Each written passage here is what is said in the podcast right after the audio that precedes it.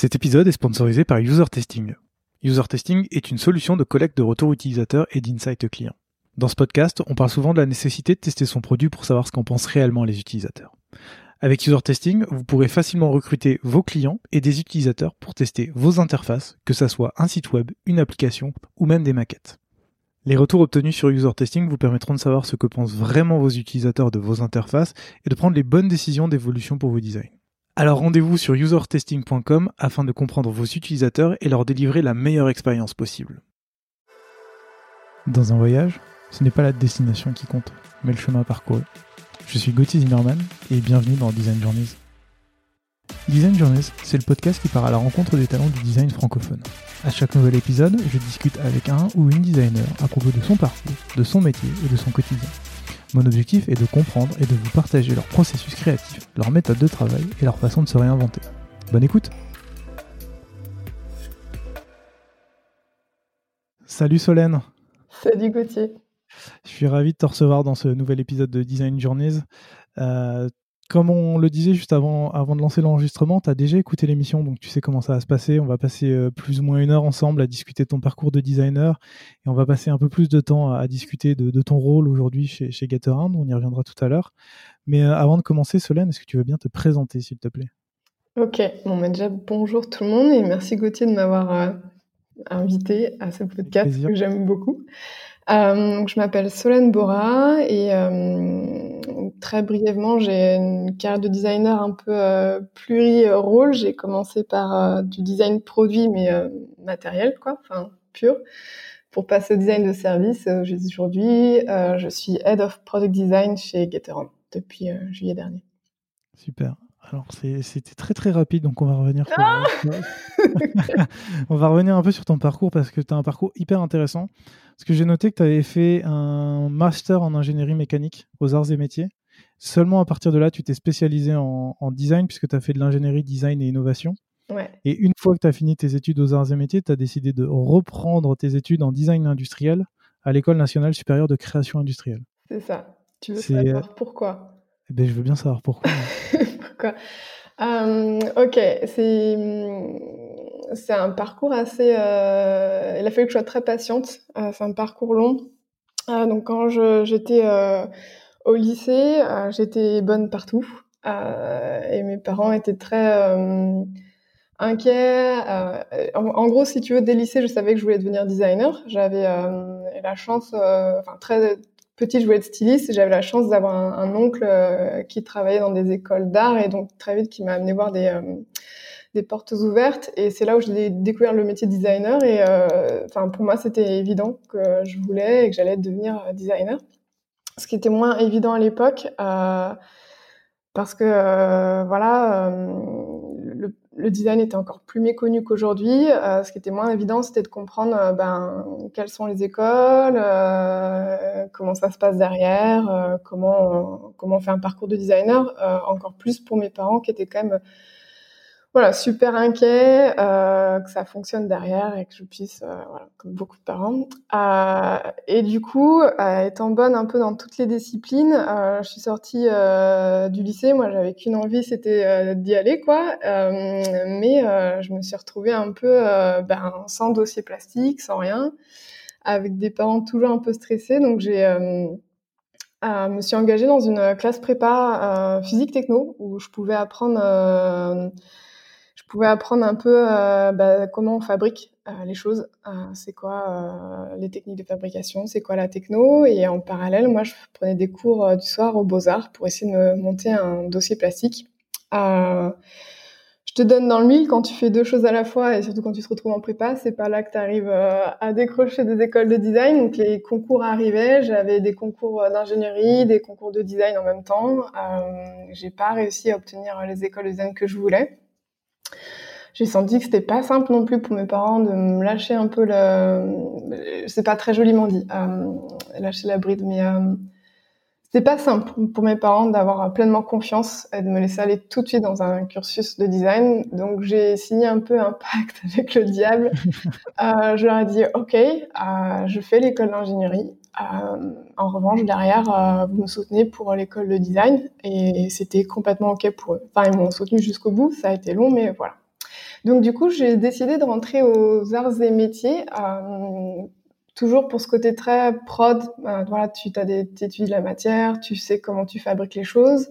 Et ce que j'ai aimé aux arts et métiers, c'est que tu peux vraiment personnaliser ton cursus. Donc ça, ça a été un peu la révélation. C'est-à-dire que du coup, tu as un tronc commun d'un an et demi, mais après, il te reste un an et demi où tu fais ce que tu veux. quoi. Enfin, ce que tu veux. Tu as plein de possibilités qui te sont offertes. Donc, ben, au bout d'un an et demi, je suis partie au Danemark parce qu'il y a une, culture du design répandue partout. J'ai pu euh, accéder à certaines disciplines euh, où j'ai continué un peu, tu vois, faire mon petit bagage. Et effectivement, comme tu disais, en dernière année, au lieu de faire une dernière année de projet classique, j'ai demandé à faire un master en conception de produits innovation, qui est un master en fait qui dure un peu plus longtemps, mais qui regroupe des designers, des ergonomes et des designers. Et on travaille vraiment sur euh, ben, c'est quoi les méthodologies de l'innovation, c'est quoi les, ces différents métiers, c'est quoi leurs méthodes et comment euh, sur un projet euh, je peux euh, venir les appeler et monter un projet qui soit vraiment complet et pluridisciplinaire autour de l'innovation, ce qui m'a énormément suivi et servi derrière. Enfin, certes à l'école ensuite de design, mais surtout sur le domaine professionnel, quoi. Voilà. C'est intéressant parce que du coup, toutes ces méthodes où tu dis, enfin, avec travailler avec des designers, réfléchir à l'innovation, c'était il, y a quand même pas mal d'années. C'était en 2015, 2005, pardon, il y a 15 ans. Je, mélange, je, mélange, tout. Euh, donc, tu avais déjà mis les pieds dedans avant même que ça devienne vraiment quelque chose d'hyper important et d'assez. Euh, enfin, qu'il y ait la hype dessus comme il y a aujourd'hui. Ouais. Et, et, ce que j'ai trouvé fou, c'est que finalement, moi, je me suis retrouvée à. Donc, Ensuite, je prends euh, du temps, euh, neuf mois, pour faire un vrai dossier pour euh, présenter les Arts Déco et l'ENSI. Mhm. Donc l'ENSI, les ateliers, pardon, qui sont à Paris. Donc j'ai eu les deux et j'ai décidé d'aller à l'ENSI. C'était, enfin, j'avais l'impression d'être chez moi et quand j'y allais et quand j'ai passé le concours, et effectivement, c'était vraiment l'école qu'il me fallait. Et arrivé à l'INSI, il parlait justement de ces méthodologies d'innovation, mais j'avais l'impression qu'il parlait de choses que le labo au sein duquel j'avais fait le master, euh, c'était une évidence et c'était déjà passé aux étapes suivantes. Donc, euh, c'était assez déstabilisant aussi d'arriver en école de design et me dire mince, ils ont un léger train de retard. Pourtant, je suis quand même à l'ANSI, les ateliers. Mais, euh, mais voilà, c'est normal aussi parce que ce labo était spécialisé là-dedans. Voilà. Du coup, tu, dis qu'ils avaient un peu un train de retard par rapport à ce que tu avais appris, mais du coup, tu as appris quoi? Parce que tu as passé quand même. Bah, tu as refait un master là-bas, donc tu as passé quand même pas mal de temps. Ouais. Qu'est-ce que tu as appris en plus de différent par rapport à ce qu'on t'apprenait dans les écoles d'ingénieurs? Ah, j'ai appris à être designer. En fait, euh, euh, je pense que tu. Enfin, moi, je suis assez convaincue que tu peux pas. Euh, tu peux pas devenir designer comme ça non plus. alors, le premier truc que j'ai appris, c'est faire face à des sujets complexes des sujets compliqués. En ingénierie, je trouve qu'on fait face à des sujets compliqués et puis tu, tu, tu fais des chaînes de décision, tu avances comme ça. En design, tu, c'est complexe. C'est-à-dire qu'il va falloir, tu as plusieurs paramètres sur lesquels jouer et tu dois faire des choix. Ah, c'est-à-dire que tu prends pas des décisions, tu fais des vrais choix. Qu'est-ce que tu privilégies à un moment donné? Est-ce que et en produit, c'est exactement ça, en design produit. Est-ce qu'à ce, moment-là, on privilégie le business? Est-ce qu'on privilégie l'expérience utilisateur? Est-ce qu'on privilégie euh, l'esthétique? Bon, bah c'est ça aussi euh, le design. Donc j'ai appris à, à j'ai réappris à penser très clairement sur des sujets beaucoup plus complexes. J'ai appris à faire des choix, ce que je savais pas du tout faire, ce qu'on n'avait pas appris dans mon parcours euh, d'éducation, quoi. Euh, oser faire des choix, euh, suivre son intuition. Donc renouer avec ton intuition, ça c'était vraiment un grand plaisir pour moi. je m'attendais pas à l'avoir laissé de côté si longtemps. et ben forcément le plaisir de pouvoir remettre euh, l'utilisateur au centre, quoi. Comment on utilise les choses, euh, comment euh, ça peut être très fonctionnel, mais ça peut être aussi très poétique. comment je donne une réponse à ça. Et puis le droit de pouvoir dire, bah, appuyer sur les émotions, l'esthétique, c'est aussi une réponse. donc c'est aussi retrouver, ok, il y a la façon de penser, mais c'est aussi de retrouver du plaisir à travers des sensations, des émotions que tu fais passer aussi dans ce que tu conçois, quoi. Et à l'époque, tu concevais des produits physiques, c'est ça? Alors, les deux. Euh, c'est pour ça que le passage au design de service n'a pas été très compliqué pour moi. Euh, les deux parce qu'en fait, donc l'ENSI, euh, bien qu'elle s'appelle École nationale supérieure de création industrielle, c'est surtout une école à penser. et donc du coup, si tu veux, quand tu rentres à l'ENSI, contrairement aux autres écoles où tu peux avoir des cursus dans lesquels tu spécialises, design d'interaction, design industriel, scénographie, euh, nous, en fait, on n'a pas, c'est un cursus individualisé. C'est-à-dire que tu rentres et tous les six mois, tu passes devant une commission euh, avec laquelle tu discutes de ton, des six mois que tu viens de passer, de ce que tu aimerais faire, quels sont les projets qui sont proposés au semestre suivant. Et à ce moment-là, tu t'orientes en fonction de différentes approches qui sont euh, en fait proposées par les designers encadrant les projets. Donc ça veut dire que tu peux très bien faire de la scénographie et le jour suivant faire du service et revenir à du produit industriel. Donc au fur et à mesure comme ça, tu peux toucher un peu à tout et construire ton parcours et comprendre euh, ce qui te plaît ou plaît pas. Moi, mon... j'ai fait euh, beaucoup de produits au début, mais au fur et à mesure, euh, je me suis orientée vers le service et clairement, mon diplôme, c'était un diplôme de design de service. Quoi. Voilà. Très bien, c'est la question que j'allais te poser ensuite, en fait, parce que dans ton parcours, une fois que tu as quitté l'école, tu as, euh, as, fait différents stages en tant que service designer, tu es passé par Lacoste où tu as fait product and interior designer, après tu as fait du freelancing en tant que service and strategic designer. Euh, en, regardant un peu ton parcours, je me suis posé une question, c'est qu'est-ce que c'est un service designer? Qu'est-ce que c'est quel est, quel est ce métier en fait? Quel est le métier de service designer? Euh, Ben je vais faire une comparaison, j'espère qu'elle est assez claire, mais tu me diras si il faut que j'approfondisse. Mais euh, un designer produit, il va concevoir le vélo. Le service designer, il va concevoir le système euh, du Vélib. C'est-à-dire que, ben, en fait, euh, un vélo, aujourd'hui, c'est plus un vélo que tu possèdes, c'est un vélo que tu loues et que tu prends à l'endroit dont tu en as besoin et tu le reposes à l'endroit où tu n'en as plus besoin. Et tout ça, ben, potentiellement, peut ensuite s'incarner par différents points de contact pourquoi pas une interface, mais ça peut être aussi complètement autre chose. Pour moi, le design, c'est ça le design de service, ça explique bien qu'en fait, tu ne conçois plus l'objet, mais bien l'usage que tu fais de cet objet-là. D'accord. Alors pour, pour pousser la, métaphore du vélo mhm. jusqu'au bout, ça veut dire que le service designer, on, va lui donner un vélo qui est déjà à disposition et il va juste faire en sorte de se dire, ok, comment je vais aller le récupérer, quels sont les moyens d'interagir? D'accord. Donc en fait. En fait, il va concevoir l'écosystème donc, euh, comment ça se passe tout ça En fait, c'est quoi l'écosystème? Qui est-ce qu'il propose? Euh, Est-ce qu'il y a un abonnement? Est-ce qu'il est lié à la mobilité? Euh, Qui fournit ce truc-là? Comment ça se passe? Et après, bien sûr, toute l'expérience qui te permet bah, d'utiliser ce service-là. comment tu l'utilises, etc., etc. Alors, quelle est la différence avec un UX designer? Alors ça, c'est une super question, parce que du coup, euh, c'est une question dont on discutait beaucoup avec les UX designers chez User Studio. Pour moi, un UX designer, c'est un service designer.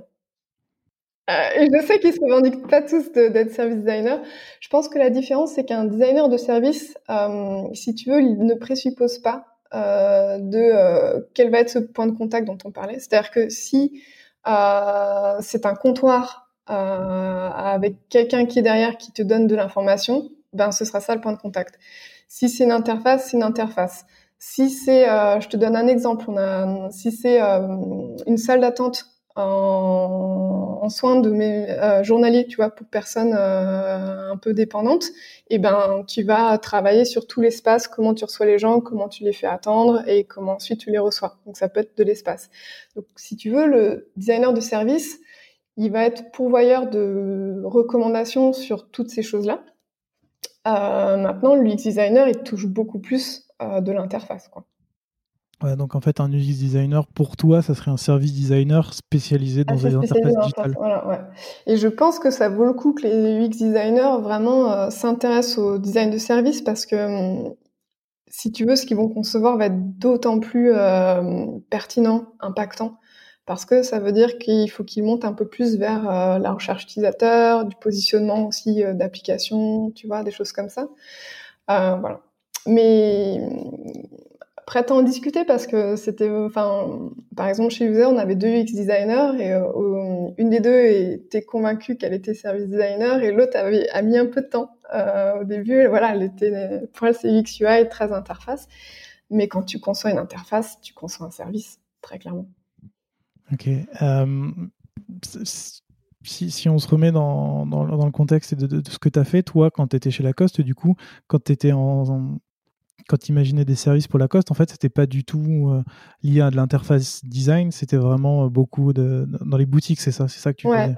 En fait, ce qui, juste pour donner un peu de contexte, la manière dont ça se passait, ça se passait, hein, parce que Lacoste, moi j'étais chez Lacoste quand la famille Lacoste avait été encore possédait encore l'entreprise. Ça a changé mmh désormais tu y étais en, 2012, entre 2012 et 2014 pour mm. recontextualiser. Exactement. Et donc la manière dont ça se passait, c'est que la maison mère en fait euh, détenait en fait tout l'héritage Lacoste, euh, l'héritage euh, à la fois esthétique et de l'innovation aussi hein, de Lacoste parce qu'il y a eu des sacrées innovations chez Lacoste. En revanche, après tout se passe en franchise, c'est-à-dire que ben si vous avez des vêtements Lacoste, c'était fabriqué et distribué par Devant Lait par exemple, qui était la franchise. Donc à la maison mère, on était responsable de créer les concepts de boutique, c'est-à-dire comment, à quoi devait ressembler une boutique Lacoste ou Lacoste Live, sans pouvoir ensuite, euh, si tu veux, maîtriser ce que les franchisés allaient faire euh, dans leur propre boutique. Donc en fait, on concevait ces concepts-là, on écrivait une espèce de bible de comment il fallait faire, on donnait le maximum de guidelines pour que euh, sur le terrain, ce soit le plus proche possible des boutiques. donc moi, je faisais partie des équipes qui concevaient euh, ces, euh, ces concepts-là. Et du coup, en fait, euh, ben, en fait, c'est très proche d'un produit numérique parce qu'en fait, ben, quand tu t'approches d'une boutique Lacoste, il va se passer quelque chose en vitrine qui te donne envie d'y aller. Ensuite, tu arrives sur des tables qui te donnent un peu une atmosphère, qui vont mélanger des choses les produits phares, les polos, donc les, barres de polo, on appelle ça les polo bars, ben, tu mets au fond de la boutique parce que tu veux que les gens euh, découvrent autre chose avant. Et puis quand tu fais l'accueil, il faut que tu vois des choses qui t'intéressent euh, derrière le, vendeur. Alors c'est très marketplace que je te raconte, mais il y a une vraie expérience en fait. Il y a vraiment une expérience du moment où je suis dans la rue euh, jusqu'au moment où je sors de, de, la, de, la boutique. Et quand tu attends à la caisse, il se passe des choses derrière le vendeur, enfin le caissier en tout cas qui sont clairement euh, conçus et pensés pour euh, voilà toujours continuer à t'inspirer et euh, te donner envie d'acheter malheureusement mais c'est la, réalité des choses. C'est là où j'ai une question à te poser c'est que j'ai l'impression que par rapport à, l'UX designer qui est plus là pour aider l'utilisateur à résoudre un problème là dans ce que tu me racontes de service designer c'est plus poussé un peu à, à l'achat en fait. Tu as une dimension qui est un peu différente alors, chez Lacoste, j'étais pas service designer, hein. j'étais vraiment intérieur designer et tu vois? Oui, je vois. Et, euh, et, en fait, le parallèle, je le fais parce que, euh, si tu veux, euh, ça me paraît évident, en fait, que c'est à peu près les mêmes logiques de réflexion, de d'expérience. En revanche, c'est bien cette logique d'achat qui m'a fait dire non mais en fait, j'ai pas envie de rester chez Lacoste. Enfin, j'ai fait mes, mes gammes là. Euh, mais euh, très vite, au bout d'un an et demi, je me suis dit, mais en fait, euh, là, c'est le début de ma carrière. Si je continue dans cette voie-là, dans dix ans, je continue à faire des choses pour que les gens achètent. Et personnellement, ça correspond pas du tout à mes valeurs, du tout. Donc, et puis à ce moment-là, il se passait plein de trucs. Tu vois, Uber venait d'arriver et c'était hyper passionnant. Tu as compris que j'étais passionnée par l'innovation de par ce master. Et donc à un moment donné, euh, moi, ça me, j'avais l'impression un peu d'être dans un placard. L'innovation, ça me titillait. Je me suis dit, ok, en fait, là, il faut que tu réactives côté design de service parce que c'est là que ça se passe. Euh, c'est trop excitant ce qui est en train de se passer. Euh, il faut que tu opères de nouveau la bascule. D'où, d'où la suite. Ouais, mais j'ai quand même deux questions à te poser avant encore sur Lacoste parce que euh, quand on s'est rencontrés pour la première fois, c'était pour parler de recherche utilisateur. Ouais. Et tout à l'heure, tu parlais justement de se créer, euh, créer justement toute cette ambiance à l'intérieur d'un magasin pour pousser les gens à aller au fond du magasin, à attendre, enfin créer une expérience. Euh, quand j'ai relu un peu ton parcours, je me suis posé la question de comment tu faisais pour tester tout ça? Est-ce que tu, tu, créais des faux magasins dans lesquels tu faisais passer des, des clients test pour voir un peu comment ils interagissaient et après tu allais voir dans des vrais magasins comment ça se passait ou c'était vraiment du tout. euh, du tout euh, alors pour le coup euh, Lacoste c'était pas du enfin c'est vraiment à l'ancienne. Tu sais toutes ces toutes ces maisons un peu ouais toutes ces maisons de mode non très à l'ancienne donc non t'as as un espèce de petit département euh, archi intérieur euh, qui va avoir régulièrement, tu vois, par contre, euh, on allait voir les boutiques à gauche, à droite, voir ce qui, font, ce qui nous semblait fonctionner autre, mais absolument rien derrière de chiffré, tangible et de et de vérifiable. Du tout, du tout. On se garde ça pour la suite. euh, une dernière question là-dessus, je pense qu'on a un peu touché du doigt à ça en y en parlant avant, mais euh, comment tu définirais la différence entre l'expérience utilisateur, qu'on appelle souvent l'UX dans ce podcast, et plus qu'on appellerait aujourd'hui la CX, l'expérience client. Quelle est la différence? Est-ce que c'est la même chose sous un autre nom? Est-ce qu'il y a d'autres? Hmm, C'est une bonne question. C'est une bonne question. Euh, personnellement, euh, je trouve qu'elle elle se ressemble de plus en plus. À une époque, je pense que je t'aurais dit que euh, l'expérience client était pas assez euh, holistique, tu vois, pas assez globale, et peut-être certainement pas assez euh, focusé. Euh, pardon, c'est du franglais, pas assez concentré sur l'utilisateur en tant que tel, et beaucoup plus, tu vois, avec un service client ou des choses comme ça. En revanche, je trouve que euh, là, pour évoluer chez euh, et pour voir ce qui se passe un peu autour, euh, ben, je trouve que l'expérience client ressemble de plus en plus à une vraie expérience utilisateur globale, de plus en plus. C'est juste qu'elle n'est pas forcément réfléchie par des designers ou avec des designers. Enfin, je suis pas en train de dire qu'il faut la réfléchir. Donc, malheureusement, je pense que toutes les, tous les métiers ou les départements n'ont pas forcément les meilleurs outils pour euh, la réfléchir. Euh, là où un UX designer serait super clé pour euh, justement aider à, à la fois la formaliser et travailler aux bons endroits de la bonne manière. Voilà. Mais je trouve qu'on commence un peu à, avoir les deux être de plus en plus proches. En tout cas, enfin, je trouve que l'expérience client je la trouve plus intéressante aujourd'hui parce que je trouve qu'elle s'approche un peu plus de ce qu'on appelait nous expérience utilisateur à une époque. Mais voilà, encore une fois, c'est bizarre de ne pas pouvoir euh, avoir ton avis sur le sujet.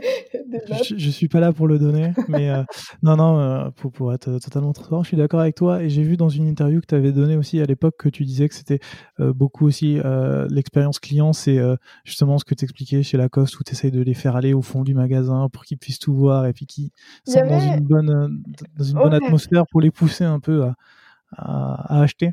Ouais. Et euh, je suis, j'étais assez d'accord avec ça et je suis également d'accord avec ce que tu viens de dire, qui est plus euh, aujourd'hui, il faut plus penser l'expérience complète, non pas de, comme on appelle les gens vraiment comme des utilisateurs où c'est vraiment, euh, ils vont d'un point A à un point B, mais une fois qu'ils sont arrivés à B, comment on leur fait arriver à C pour les aider ou à D s'ils ont besoin d'autres choses. En fait, il faut penser un, un, tout.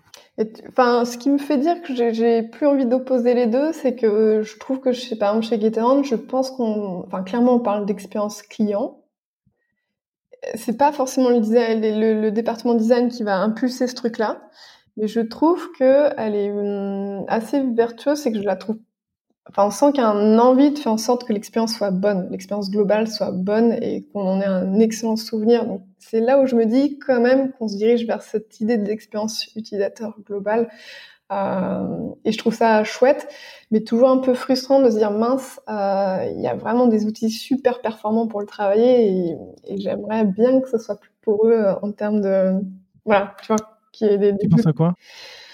Bah juste, euh, c'est quoi faire un customer journey, quoi, ou un user journey euh, Comment tu, veux dire le penser de manière globale, plus en dehors, par exemple, de juste la plateforme GetAround Qu'est-ce qui se passe ensuite Qu'est-ce qui s'est passé avant d'avoir tout? Ben ouais, tu différents départements ont ces choses-là en main. Tu vois, euh, le service client a une partie. de cette partie-là, le service des sinistres aussi a une partie de cette expérience-là. Bien sûr.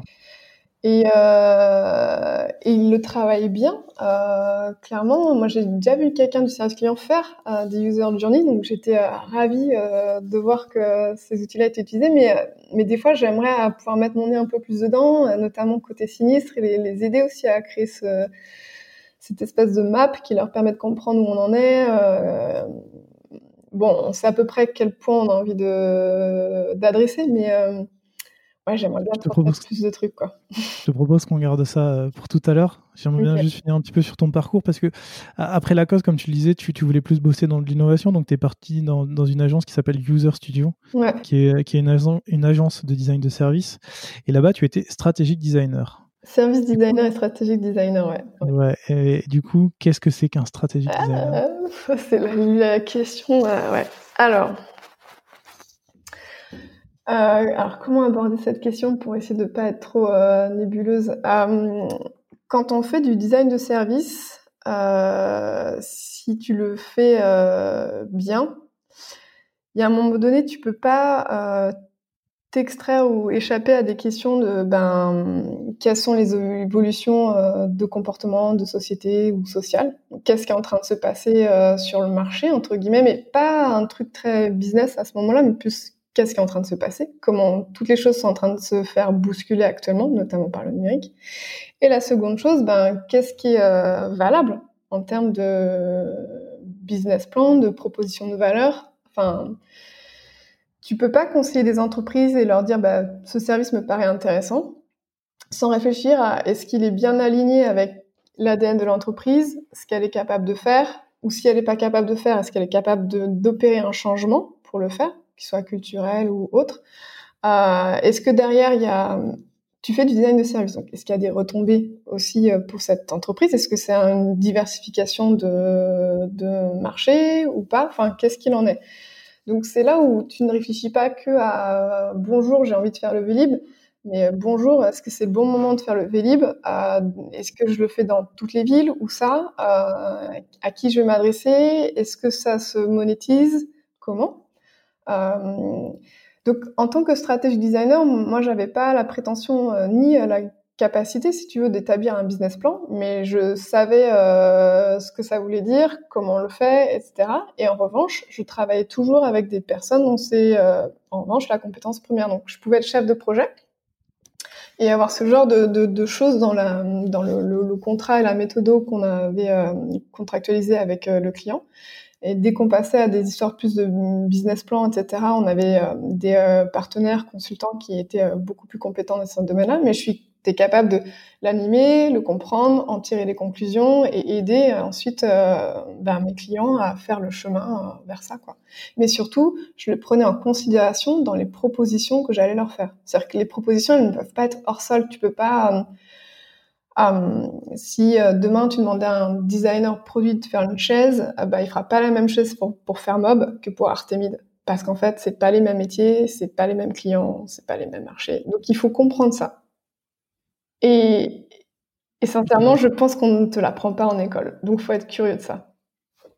Tu veux dire, on t'apprend pas à avoir cette vision business et de, pouvoir. Euh... pas chez, pas dans, en tout cas pas à l'ENSI. je pense que hum, on a beaucoup de partenariats, donc on, a une espèce de, sensibilité à ça, si tu veux. Euh, si Intermarché vient, bon, on essaie de comprendre qu'Intermarché, mais tu vois, je pense qu'on ne m'a jamais expliqué euh, les choix de Stark euh, pourquoi chez Artemide il dessine ça et pourquoi chez Knoll il dessine ça, alors qu'en fait il y a tout ça derrière et c'est passionnant en fait euh, parce que ça sort pas nulle part et c'est pas c'est du génie mais pas que créatif pur quoi.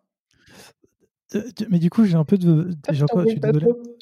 Pardon? J'espère que je t'embrouille pas trop. Non, tu m'embrouilles pas trop, mais j'ai, tu vois, c'est des mots, c'est des, des postes. Et quand tu me décris ce que tu, ce que tu as fait, dans ma tête, je vois business analyst et product manager et UX designer arriver dans ma tête, les trois ensemble, mm-hmm. où il y en a un qui va aller chercher le besoin business, il y en a un qui va essayer de comprendre ce besoin, essayer de le transformer pour résoudre un problème. Et après, tu as le designer qui va arriver, qui va faire en sorte de, bah, de trouver la solution.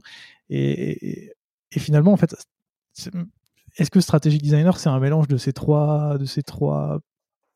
J'ai un, euh, peu du mal en fait à situer ça dans. Alors pour moi, pareil, alors, très simplement, pour moi, le designer, il n'est pas là que pour concevoir la solution. Euh, pour moi, le designer, il est beaucoup plus en amont que ça. Il est là pour comprendre le problème. J'ai un, un, peu réduit, on en avait déjà parlé avec euh, Jérémy, dont on reparlera tout à l'heure, mais effectivement, on en parle souvent, où le, designer est là aussi pour comprendre le problème, on va en parler tout à l'heure de recherche utilisateur, etc. Mais ce que je veux dire par là, c'est que j'ai l'impression que le strategic designer est au-dessus de tout ça et fait un peu tout. J'ai un peu du mal à peut-être euh, naïvement essayer de le euh, mettre dans une case spécifique que je connais, mais tu vois, j'ai. Eh bien, dis pas que le strategic designer, il va énormément se focuser sur la phase amont, de comprendre quel est le problème, définir euh, qu'est-ce qu'il est en fait, quel va être l'angle d'approche.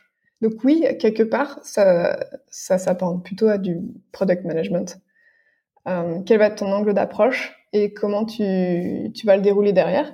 Ce qui fait qu'un strategic designer, il n'est pas forcément UX designer derrière. enfin, il peut tout à fait s'arrêter au moment où il définit un peu les grandes lignes des directions à avoir. Je te donne un exemple sur une app. Le strategic designer va plus réfléchir à, si c'est une jeune startup, à dire ok, c'est quoi, vous êtes qui, c'est quoi votre proposition de valeur, voilà différentes idées de positionnement pour votre votre application et donner ces grandes directions-là, ce qui fait qu'il peut tout à fait passer le relais derrière à quelqu'un qui va ensuite dérouler l'application et la conservoir de A à Z, comme euh, la suivre aussi, ou enfin pour le cas, moi je le faisais aussi, mais c'était parce que j'avais envie de le faire et j'avais envie d'aller euh, dans ce, cette voie-là, quoi. Euh, mais tu peux tout à fait t'arrêter là en fait. donc c'est très user research, compréhension du business, beaucoup d'analyse en fait. C'est très analytique, quoi et ensuite définir euh, quelles sont les possibilités, euh, bien les peser pour euh, aider à prendre des décisions éclairées. C'est intéressant parce que j'ai l'impression que c'est un rôle qui n'est pas très connu aujourd'hui en, France. En fait, en regardant ton profil, c'est la première fois que je voyais cet intitulé, ça, cet intitulé-là et les missions qui sont derrière, ce que tu fais en fait. Mmh. J'ai l'impression que c'est beaucoup plus fragmenté. Ouais, je pense qu'il est connu dans certaines boîtes. Euh, et en fait, si tu veux, c'est une, euh, c'est comme si, euh, pour moi, c'est une forme de designer de service mature, tu vois, qui arrive à maturité. Euh, C'est-à-dire qu'en fait, un designer de service junior, ça va être compliqué de faire ça, mais plus il va mûrir et avoir des projets de plus en plus gros et euh, avec des personnes plus haut placées dans la boîte, plus il va commencer à toucher à ce truc-là un peu stratégique designer. Mais je pense sincèrement qu'il y a beaucoup de boîtes qui le font. Je pense à Faber Novel, je pense à Fjord, euh, où là, il y a une ADN forte quand même de, compréhension d'un marché avant de proposer une, idée. J'ai l'impression que c'est beaucoup des agences, en fait. Oui, c'est beaucoup agences. Ah oui, clairement, oui, pardon. C'est beaucoup. Je pense qu'en France, ça reste encore à l'état d'agence. C'est souvent des agences qui historiquement viennent du design de services euh, et UX. Euh, et si tu me poses la question de est-ce que c'est des rôles qu'on voit euh, déjà dans des entreprises, peut-être que ça commence à arriver chez des Saint-Gobain, des choses comme ça, qui commencent à avoir des bons départements design. En revanche, dans des startups, non, c'est compliqué. C'est compliqué parce que c'est encore compliqué de l'envisager, ça. Pourquoi? D'envisager le designer à cette position euh, aussi en amont, c'est, on n'y est vraiment, on n'y est pas, je pense, pas encore. Pourquoi? Parce que je pense que c'est... Mon avis est très personnel. Mais je pense que euh, c'est très français, en fait. On a encore du... Je pense que quelqu'un qui, qui vient d'HEC, a encore du mal à se dire qu'un designer peut avoir des choses à dire et à penser de ce côté-là. C'est terrible à dire, hein, mais je, je... pour l'instant, je ce, ce sentiment, il me, ne m'est toujours pas contredit actuellement, tu vois. Je ne peux pas dire que, que je sois contredit au quotidien sur ce sentiment-là. D'accord. Donc, euh, il y a des choses qu'on ne... En fait, on doit rentrer par la petite porte. Et la meilleure petite porte, selon moi, c'est la user research. Mais ça, j'imagine qu'on va en discuter. Oui, on va en discuter, puisque euh, après trois ans euh, chez User Studio, tu rejoins Coolicar, qui est... alors, on va le simplifier, c'est les Airbnb pour les voitures, qui est qui était concurrent de Wicar et Drivey, qui est devenu GetAround. C'est très bien. Ça, ça, on en reparlera encore après. Euh, pourquoi tu décides après trois ans en agence et à, ce poste de, strategic designer de redescendre dans une startup pour devenir, enfin redescendre, excuse-moi le terme, de, repasser en, entreprise dans une startup pour euh, redevenir designer de service? Ok. Euh, alors, deux choses. Euh, la première, c'est que du coup, mon intitulé chez User, c'est donc service designer et strategic designer, mais c'est aussi chez User Studio que j'ai conçu mes premières applications. Euh, et euh, parce que euh, ce que tu n'as peut-être pas dit, c'est qu'ils ont un ADN donc design de service, mais aussi euh, d'interaction très fort. Donc en fait, euh, ils ont vraiment ces deux pôles qui sont là, et donc ça m'a permis moi de faire la passerelle. Et en réalité, ce qui me plaisait le plus, c'était de réfléchir à un service, à son positionnement, et ensuite pouvoir accompagner la conception et clairement faire la conception de l'application qui allait, qui allait derrière. Enfin, c'est ça qui, que j'adorais faire, quoi. Donc déjà à cette époque, tu, tu réfléchissais à tout ce qu'il y avait en amont et tu faisais, tu créais le produit. Ouais. Et, euh, et c'est sûr que quand User Studio a, a, commencé à grandir et à devenir plus mature, c'était plus difficile euh, pour eux de, de continuer à créer cette porosité. Ils avaient besoin un peu d'avoir des pôles un peu euh, spécialisés. Et, euh, et moi, j'avais encore cette envie-là. Et ensuite, il y a le rythme d'agence. En agence, tu fais un projet. Je crois que mon plus gros projet, il a duré 9 mois peut-être, euh, peut-être 12. non, 12 mois. Euh, mais c'est des projets que tu laisses derrière. Donc, si tu conçois une application, par exemple, ou une partie d'application, ensuite, tu ne fais pas le suivi. Euh, C'est-à-dire que tu n'as aucun, à part les retours que tu as eus en user research en user testing, une fois qu'elle part, euh, ben en fait, t'es pas challengé dans tes choix parce qu'en fait, tu ne suis pas ce que tu as fait. Et euh, c'est très bien un temps, mais c'est super chouette. Mais au bout d'un moment, euh, ben comment tu progresses en fait? Euh, Comment je progresse en tant que designer si derrière je vois pas les conséquences euh, de mes choix de conception? Je les suis pas, je suis pas sûre d'avoir fait le bon choix. Peut-être que ça fait trois fois que je conseille ça, mais euh, trois fois ça n'a pas marché. J'en ai aucune idée. J'ai juste eu des user tests qui m'ont permis d'orienter, mais je vois pas après euh, dans la vraie Donc envie de suivre un produit envie de suivre un produit, euh, de comprendre euh, bah, les conséquences de ses choix de conception, de voir si ça fonctionne bien et de progresser quoi. Et donc, euh, rien de tel que d'aller euh, en start-up pour, euh, pour le faire et d'avoir de temps de, de, le faire sur plusieurs années. Quoi. Donc, voilà. Mon envie assez vite d'aller en start-up était évidente. Chouette.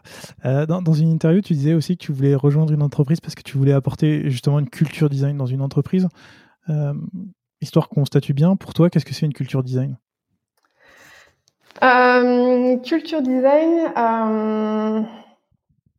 Alors, est-ce que tu peux préciser ta question? Parce que qu'est-ce qu'une culture design? Est-ce que, est-ce que tu veux que je t'explique à quel moment j'estime que l'entreprise a une culture design suffisamment mature, par exemple? Ce serait ça ta question? Bon, euh, On peut se dire ça déjà pour, pour avoir un point de départ, pour essayer de comprendre. En fait, en fait ma question c'est qu'est-ce que c'est qu'une entreprise avec une bonne culture design? Et après, comment tu fais pour euh, emmener une entreprise qui a une faible culture design ou pas du tout de culture design à atteindre cette, euh, cet objectif? Ok. Euh, une culture design, je pense. En fait, j'ai peur que ma réponse soit bateau, donc euh, c'est pour ça que je te demandais de repréciser. Mais si je devais définir une culture design, c'est euh, oui, euh, l'utilisateur, l'expérience utilisateur est un des piliers qui est pris en compte euh, dans les choix, dans la manière de faire, la méthode, etc. Euh, quand je, je, je, dis bien un des piliers, ça veut pas dire que c'est le seul pilier, mais c'est un des piliers. Donc quand tu atteins ça, oui, je pense qu'il y a une culture euh, design qui est suffisante. Euh, il y a ce côté pilier utilisateur, mais comprendre aussi euh, bah, que la conception, clairement, elle est portée par les, les, designers, quoi, qui sont certainement les mieux placés pour formaliser la solution avec euh, l'aide d'autres personnes, en prenant en compte, si tu veux, euh, les autres euh, d'autres interlocuteurs clés. On parlait du product manager, mais ça peut être aussi un, tu vois, un business, un stakeholder qui vient du business ou de la growth. donc c'est faire confiance au designer qui va être capable un peu de prendre toutes ces convergences, les formaliser et puis bien sûr travailler main dans la main avec eux pour se faire. Donc, il y a deux choses. Il y a ce pilier d'utilisateur, quoi, le, le, prendre en compte, euh, mais il y a aussi derrière la confiance que tu laisses et que tu portes au designer, quoi. Euh, et donc, quelque part, euh, les coups des franges que tu lui laisses, en fait. Et justement, comment tu fais pour, euh, pour apporter euh, toute cette, euh, cette autonomie, tout, tout, tout, ça auprès des designers? Parce que, t'en parlais tout à l'heure, il y a encore beaucoup d'entreprises où justement le designer, c'est quelqu'un qui est juste là pour faire quelque chose de joli, de designer un truc de sympa, et voilà, il n'y a pas toute cette réflexion utilisateur derrière, toute cette liberté pour apporter une réponse à une solution. Comment tu fais justement pour démocratiser ça dans une entreprise?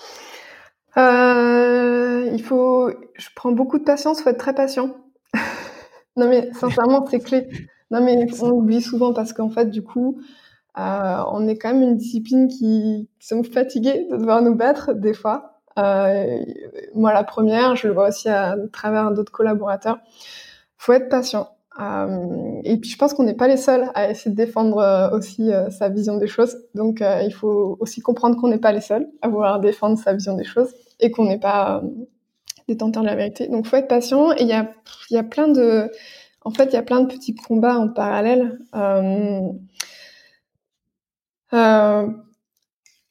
pour moi, la clé, c'est de faire sortir, c'est ce que tu disais, hein, le design de cette case c'est joli. Donc, euh, bête, smart en fait. Euh, c'est-à-dire que quand tu présentes quelque chose, que ce soit une solution, enfin n'importe quelle proposition de valeur, ça peut être un écran ou autre chose, c'est d'expliquer pourquoi tu as fait ces choix-là. Euh, donc montrer en fait qu'il y a que le design est ancré en fait sur des arguments qui sont pas des arguments de je préfère cette couleur à cette couleur. Voilà donc je trouve que déjà, ça, pour moi, c'est le premier pas. C'est de montrer à quel point ce sont des choix euh, raisonnés, euh, qui prennent différentes choses en, compte et expliquer pourquoi ces choix. Pourquoi avoir appuyé là-dessus plutôt que là-dessus euh, Pourquoi avoir décidé plutôt ça qu'autre chose? Plus tu expliques ça, plus tu fais comprendre qu'en fait, il y a quelque chose d'intelligent derrière et que, et que c'est pas purement créatif. Euh, donc bien faire comprendre ça. Ça, c'est une des premières choses. Euh, être très partageur. Euh, je pense que pour le coup, euh, s'il y a bien quelqu'un qui l'a démontré, c'est euh, Jérémy, c'est que plus tu partages, euh, plus tu partages, plus tu partages, plus tu partages, et plus tu as envie de partager, plus les gens s'y intéressent. Ne pas rester dans sa tour d'ivoire, tu vois, de, de, designer et de se dire, bon, ah, ils comprennent rien. Enfin, vraiment créer le partage à chaque fois le maximum possible. Ça, ça fonctionne très bien. Et la troisième chose, pour avoir une culture design, et là, c'est, je m'adresse aux designers, franchement, connais tes utilisateurs, quoi. Parce que alors ça, c'est la clé qui ouvre, selon moi, beaucoup, beaucoup de choses.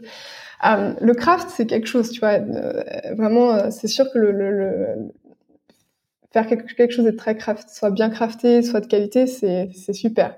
Alors craft, ça veut dire joli pour ceux qui euh, de de, ouais, de, propre quoi. Mais définition dribble. ok.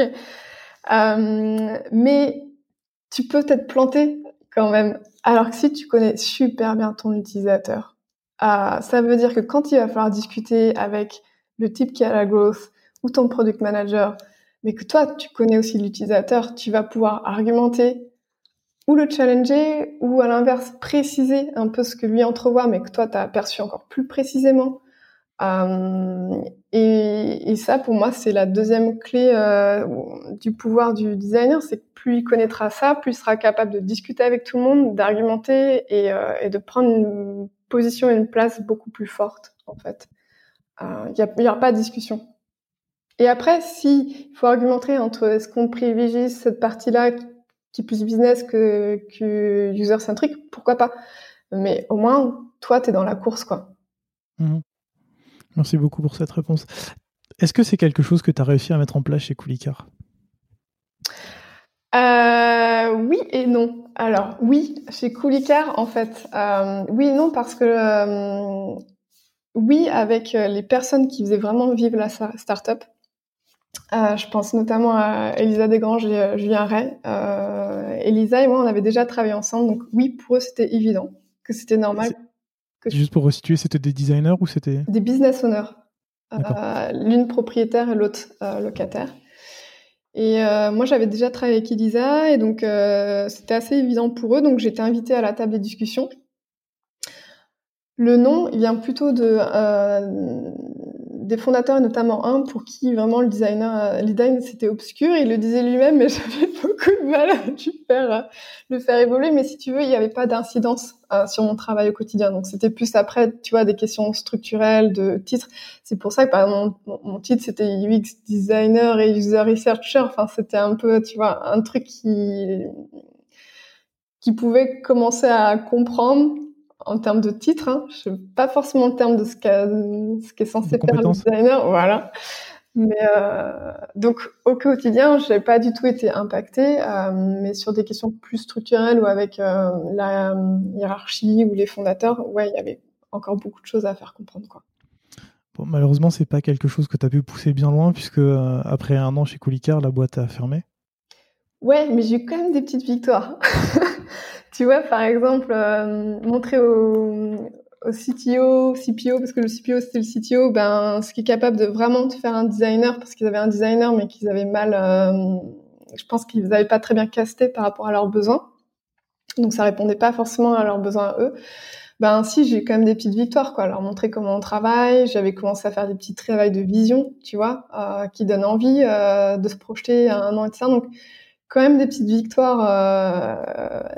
Euh, voilà. Quand tu, quand tu parles de travail de vision, tu veux dire euh, comment tu imagines la plateforme en termes de look ou en termes de bah, justement de service et de non, service, de fonctionnalité, de voilà. Comment par exemple pour être l'espace propriétaire euh, à terme et comment il devrait être. C'est le moment un peu où tu t'extrais du quotidien, du daily quoi. Euh, et tu dis mais en fait on sait à peu près tous hein, quels sont les besoins. C'est juste que dans les roadmaps on, on fait du daily, ce qui correspond à la stratégie de l'entreprise sur six mois, un an. Mais il y a aussi, en vrai, qu'est-ce que devrait être le, le, le cet espace-là? Et tu as le droit aussi d'y réfléchir de fond en comble avec un peu d'ambition. Ça donne un cap, en fait. Ça permet de donner le cap euh, vers quoi tu vas aller et tu comprends mieux comment tu mets les premières étapes pour y aller. Si tu donnes pas de cap, tu peux aussi aller dans toutes les directions. C'est hyper intéressant. Euh, donc, j'aimerais bien creuser un peu pour les gens qui nous écoutent et qui se disent, euh, moi aussi, je suis pris dans, dans le délit au quotidien et, et j'aimerais bien un peu étendre la vision, travailler là-dessus comment tu t'y prends pour t'extraire de ça, pour dire, euh, pour, justifier tes choix, pour montrer ce que tu as fait, pour essayer de le vendre, pour, euh, je veux dire, en, interne auprès de tes collaborateurs? Comment tu, comment tu trouves du temps? En fait, c'est parce que tu vois, dans, des startups où tout va très vite, en fait, finalement, ce travail de vision, euh, si tu es juste entre guillemets designer, comment tu fais pour le pousser et, te mettre en avant? Mmh alors ça, pour le coup, moi j'ai eu deux expériences de ce côté-là. Alors j'avais l'expérience en agence, mais on va l'oublier. Mais en interne, euh, deux expériences différentes entre Coolicar et euh, euh, je l'ai fait deux fois. Euh, on était beaucoup plus. Euh, on, on, fonctionnait en sprint. Du coup, je sais plus comment j'ai réussi à faire ça, mais j'ai reçu, si à un moment donné, à trouver le temps euh, de le faire. Euh, je suis en train de, je suis désolée, hein, j'essaie de faire appel à ma mémoire. Mais euh, il y avait encore un, le designer qui était là, qui faisait le, un peu le quotidien sur quelques features. Donc je pense que j'ai réussi à m'insérer, à le faire en, en, parallèle ou carrément sur une semaine, boum, euh, je l'ai fait quoi. Euh, par contre très clairement, c'était resté à l'état plus de UX, plus des wireframes avec quelques couleurs un peu, euh, si tu veux, euh, à l'arrache. En revanche, je m'étais vraiment, pour pas aller trop loin, arrêté à la UX, donc à du wireframe très fort pour deux raisons. De temps, la première chose. Et ensuite, pour, je venais d'arriver et et c'était pas si simple que ça, la collaboration avec le précédent designer. Donc c'était aussi pour pas trop amener quelque chose qui est fermé, ficelé, euh, donc, quand tu amènes du niveau de gris, ben, les gens comprennent qu'ils ont, il y a encore de la discussion qui est possible, qu'ils ont encore euh, le droit de dire quelque chose et que tu leur apportes pas quelque chose qui est fermé. Enfin, tu sais, c'est souvent le rapport entre est-ce que euh, il vaut mieux une esquisse à main levée ou quelque chose qui est finalisé? Si tu amènes quelque chose de finalisé, les gens euh, stressent et vont peut-être regarder des choses qui ne sont pas ce dont tu veux débattre, par exemple la couleur d'un bouton. Alors que si tu leur amènes quelque chose qui est moins finalisé, ils ont de la place pour leur imagination, de la place pour donner leur avis, et donc du coup, euh, la discussion, elle est plus intéressante, elle est moins crispée. Donc euh, j'avais réussi à trouver ce temps-là, euh, et quand tu fais la vision, tu fais la user research absolument avant. Donc j'avais l'avantage, c'est que Lisa et Julien étaient euh, très convaincu qu'il fallait euh, discuter avec des propriétaires, des locataires, et donc du coup on en avait fait euh, tous ensemble. J'en embarquais toujours un avec moi, et on avait été sur le terrain avant de fabriquer ce travail de vision qui était essentiellement côté propriétaire. parce que comme, bah, comme chez Drivey, en fait, on a tendance à chouchouter le locataire qui vient louer une voiture. C'est là où on met beaucoup l'effort. Euh, parce qu'il faut qu'il y ait de la demande pour pouvoir euh, susciter de l'offre ensuite. Et donc très souvent, c'est l'espace propriétaire qui, euh, qui arrive en second temps en fait, et à un moment donné qui est un peu appauvri par rapport à l'espace locataire. Et chez Getaround, pareil, ça a été un temps hors du travail de squad. Donc ça, c'est Jérémy qui Euh, il l'a pas, il a piloté, mais surtout il a mis en place ce temps-là euh, où, euh, enfin, il a convaincu le CPO Nicolas qu'il fallait, enfin que ça valait, qu'il fallait nous laisser du temps pour travailler sur de la vision et que ça allait être porteur derrière. Et donc du coup, on s'est fait deux petites équipes, propriétaires et locataires, et on, on a travaillé comme ça à raison de, je crois qu'on était à peu près à une demi-journée, voire une journée par semaine euh, sur ce travail de vision sur euh, deux mois, il me semble. C'est-à-dire que c'est pas quelque chose qu'il faut que tu fasses trop durer. à un moment donné, il faut que tu poses le crayon, donc ça doit pas être parfait, mais ça doit se donner suffisamment d'envie et de cap pour euh, définir les prochaines étapes. Et, et, ce cap, il sert à qui? Au designer, à l'équipe produit, au management? Alors, ça sert à l'équipe produit. Euh, très clairement, euh, parce qu'en fait, euh, tu as la chance à un moment donné de pouvoir euh, réfléchir un peu le produit de manière euh, plus approfondie, faire converger toutes les idées qui n'ont pas été formalisées en un moment. Quoi. Ça sert aussi d'autres parties prenantes. moi, je pense beaucoup à nos account managers. Donc, les account managers chez GetAround, ce sont les personnes qui aident les des propriétaires pros, c'est-à-dire des propriétaires qui ont envie de, de devenir entrepreneurs chez nous et d'avoir plusieurs voitures. Et eux, ils ont beaucoup, beaucoup de retours et beaucoup de choses à dire sur le produit côté propriétaire. Donc, ça les sert aussi à un moment donné parce que ben, on fait pas ça dans notre coin. Euh, on discute avec eux. Euh, ils nous font part des retours qu'ils ont euh, régulièrement. Nous, on formalise, on refait des ateliers avec eux pour vérifier qu'on a bien compris. Et donc, du coup, c'est pas que l'équipe oui, c'est l'équipe produit parce que tu formalises des choses qui, qui est du produit, mais en fait, tu travailles avec d'autres entités euh, qui sont partie prenante de cette vision-là. C'est une vision que tu partages à la fin euh, à l'ensemble de l'entreprise? Ouais, on l'a partagé euh, d'abord en... pendant un démo day. donc nos démo day, ça réunit toute l'équipe engineering et l'équipe produit. Donc, déjà dans un, au sein d'un démo day, tu le partages, tu vois un peu les réactions et c'était plutôt très positif. Euh, et après, tu le partages, mais alors peut-être que là, on l'a moins opéré. C'est le moment où le confinement est arrivé, le premier. Euh, on l'a partagé de manière plus informelle euh, derrière d'autres équipes et, un peu plus tard, du coup, à cause de ce, cette année confinement. Ça marche. Bon, allons-y directement. on a beaucoup parlé de GetAround qui s'appelait à l'époque Drivey, qui est le leader français et européen de l'autopartage. Tu y es depuis euh, mars 2019, d'abord en tant que product designer et comme tu l'as dit tout à l'heure, maintenant en tant que head of product design. Euh, il y a quelques mois dans cette émission, j'ai déjà reçu Jérémy Barré, qui bah, à l'époque était le head of product design. Euh, c'était un épisode hyper intéressant au cours duquel on a parlé de la création de l'équipe product design chez GetAround, de l'organisation de l'équipe, de, la relation avec les product managers et les développeurs. Bref, euh, je reviendrai pas sur tous ces sujets-là avec toi, puisque bah, en fait, si les gens sont intéressés par, par tout ça, euh, l'épisode de Jérémy est dans la description bah, de cet épisode, pour ceux qui veulent écouter. Avec toi, j'ai envie de me pencher plus sur quelque chose dont tu as déjà parlé plusieurs fois, c'est de la recherche utilisateur. Parce que euh, c'est autour de ce sujet-là qu'on s'est rencontrés, qu'on avait déjà discuté. Ouais.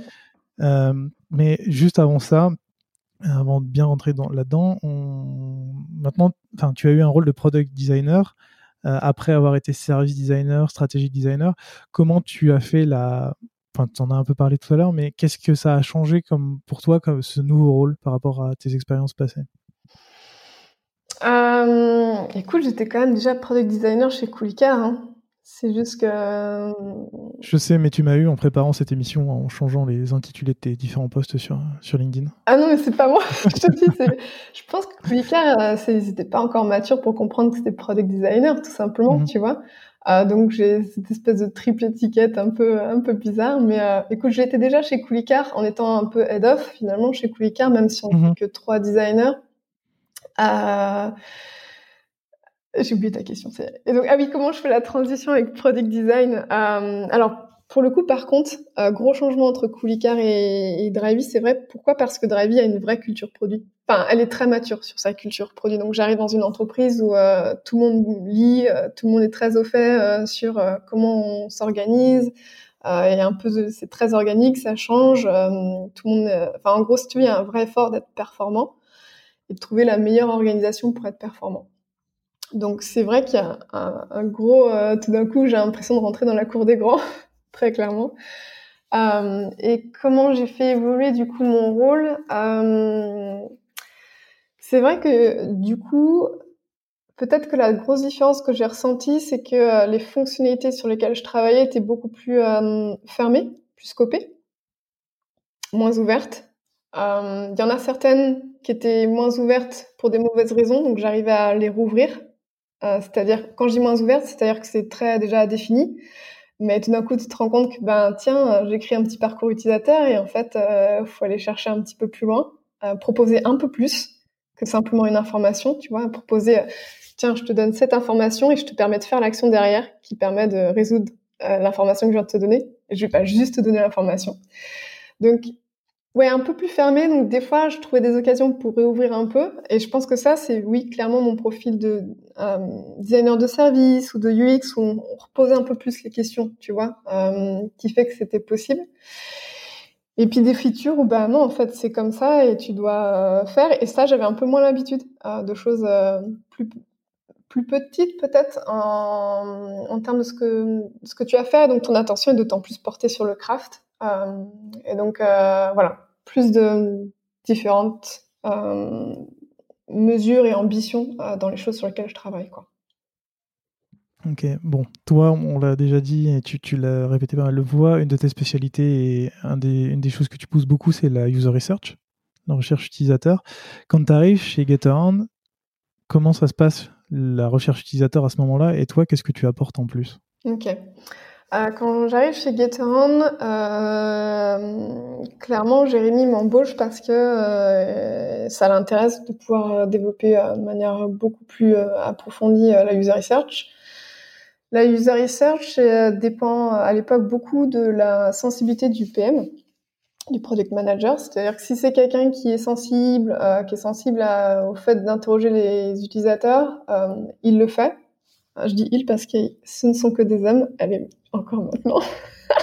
ça me fait mal au cœur. Euh, donc du coup, ils le, ils le font euh, avec leurs méthodes, euh, leurs moyens. Donc, par exemple, sur, je crois qu'il y avait, je crois qu'il y avait 4 ou 5 PM quand je suis arrivée. Clairement, il y en avait deux qui en faisaient, pas le reste. Et il y a Jérémy qui, euh, de toute façon, a bien joué son rôle et qui, donc, au-delà d'avoir des PM qui sont intéressés, lui, son, jusqu'à maintenant, ce qu'il avait essayé de faire, c'est au moins euh, de montrer différentes méthodes de user research. Quand je dis différentes méthodes, c'est euh, bien sûr que tout ce qui est test utilisateur, je pense que ça y est, c'est acquis, on sait qu'il faut en faire. Mais des interviews, du shadowing, pourquoi on le fait, à quel moment on le fait. donc ça, en fait, des journaux de bord aussi, des journaux de bord, pardon, au pluriel. Euh, donc ça, Jérémy avait fait en sorte aussi euh, de se dire très bien, il faut que j'ouvre sur d'autres formes de user research que au moins les gens aient les vu au moins une fois. Euh, et donc quand j'arrive, ce qu'il me demande, c'est de bah, d'essayer de faire en sorte que la user research soit plus systématique, qu'on en fasse un peu plus, notamment des tests, parce qu'on n'en fait pas assez mais qu'on commence aussi à glisser un peu plus vers des choses plus amont, voire même un peu plus fondamentales de recherche. Donc plus amont, c'est euh, avant de faire une feature ou que tu as un problème et que c'est pas encore clair, ben, c'est interviewer des utilisateurs. Et plus fondamental, c'est bonjour, euh, qui sont les gens euh, qui louent fréquemment chez nous, que font-ils, qui sont-ils? Ben, Ça, c'est de la recherche un peu plus fondamentale et on commence à toucher un peu plus de la stratégie, si tu vois ce que je veux dire. Je vois. Donc l'idée, euh, c'était d'essayer de, développer, structurer ça, et donc euh, d'en faire ce qu'on appelle un chapter. Euh, je ne sais pas s'il faut que j'explique oui. ce que c'est. Est-ce que tu peux expliquer ce que c'est? Ok. Donc chez chez comme dans pas mal de boîtes, mais pas toutes, on est organisé en squad. Donc les designers sont intégrés dans des squads avec des data analysts et product managers et développeurs mobiles et, et front-end, back-end. Euh, mais dès qu'il s'agit euh, d'une discipline qu'on estime euh, transversale, comme par exemple product management, product owner ou user research, on ouvre un chapter, c'est-à-dire qu'en fait, il y a une personne qui va être responsable de ben, aider à transmettre le savoir sur cette discipline-là, le transmettre, l'animer, outiller, mentorer, et ce au sein de toutes les équipes. C'est transverse en fait. Et c'est pour ça qu'on appelle ça un chapter. Il y en avait un pour euh, Product Owner chez GetAround Et le second, ça a été user research. Et le troisième, UX writing. Donc, j'imagine que toi, tu étais en, charge du chapter user research? Exactement. Et comment tu fais justement pour démocratiser la user research auprès de, bah, de, toutes ces équipes, leur expliquer comment ça fonctionne, pourquoi il faut en faire, comment on en fait? Euh, Alors, il y a. En fait, tu dois commencer doucement. Euh, encore une fois, de la patience. Euh, tu commences pas à rentrer dedans. Euh, moi, je suis entrée par deux choses.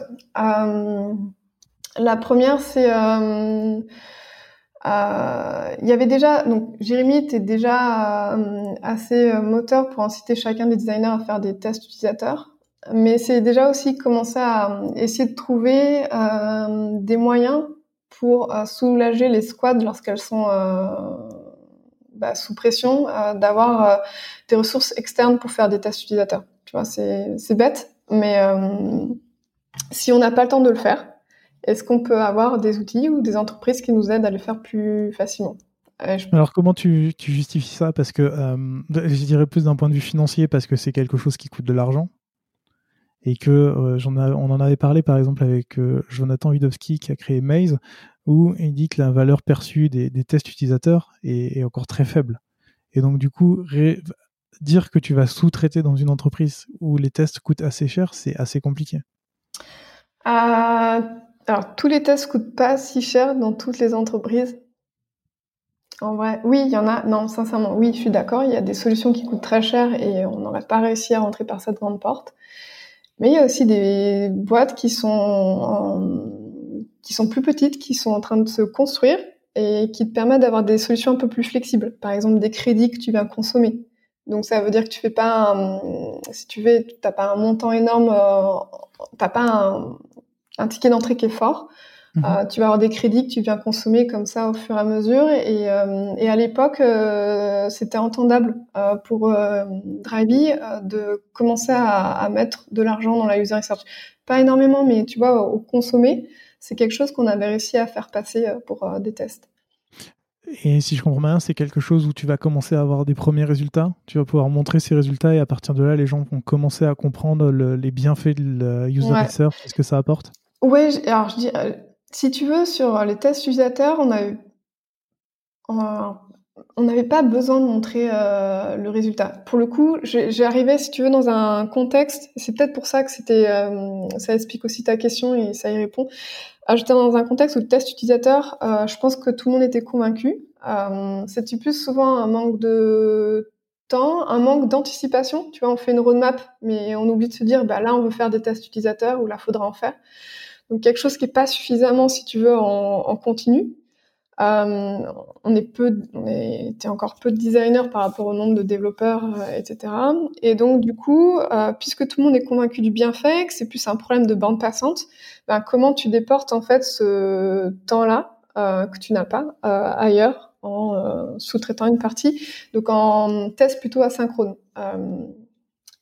ça, c'est défaut, c'est qualité, le test asynchrone on, le sait. Mais euh, du coup, voilà, en, en se disant, bon, ben, puisque des fois on n'a pas le temps, est-ce qu'on peut de temps en temps euh, déclencher un test asynchrone qui nous permet euh, bah, de gagner un petit peu de temps euh, pour se faire, temps de recrutement, parce que tu viens piocher dans des bases déjà faites. Pas forcément beaucoup de temps de dépouillage parce qu'en fait finalement tu réécoutes assez tout dans l'ensemble, mais voilà. Et ensuite il y avait autre chose pardon qui m'intéressait aussi, c'est que l'entreprise que qu'on avait choisie pour ce crédit-là, ce qui m'intéressait, c'est qu'elle était capable d'accompagner euh, et de relire les protocoles des designers. Que puisque moi j'étais contributrice et euh, enfin tu es responsable du chapter euh, user research, on va pas se mentir, hein, tu peux pas être partout. Donc, ce qui m'intéressait aussi, c'est de pas être la seule, euh, si tu veux, à prêcher la bonne parole, mais d'avoir une entreprise extérieure qui était capable de relire le protocole de mes designers et de les conseiller. Je trouvais ça super chouette parce que je suis convaincue que c'est toujours bien d'entendre la même chose de deux personnes différentes. Euh, et ça, je me disais, ça va être super parce que je vais leur dire une fois d'une certaine manière, et peut-être que la boîte dont c'est la spécialité va leur dire encore d'une autre manière, et ça va faire son bonhomme de chemin. Et ça, je trouvais ça vraiment aussi assez précieux. Hyper intéressant. Tu as dit qu'il y avait une deuxième porte d'entrée Deuxième porte d'entrée, euh, moi je suis arrivée, je rigole, ça me fait rire à chaque fois. Euh, donc, euh, on m'a, Jérémy m'a fait travailler plutôt sur les squads qui étaient liés aux propriétaires. ce que je trouvais très malin parce qu'on est beaucoup plus sur des notions peut-être plus de UX justement et de service et d'outillage. Et forcément, quand j'arrive, je me rends compte que bon, il y avait un peu de, de, travail qui avait déjà été fait, notamment par Charles, de persona, il faisait des interviews, mais je trouvais quand même qu'on les connaissait pas si bien que ça, nos propriétaires, quoi.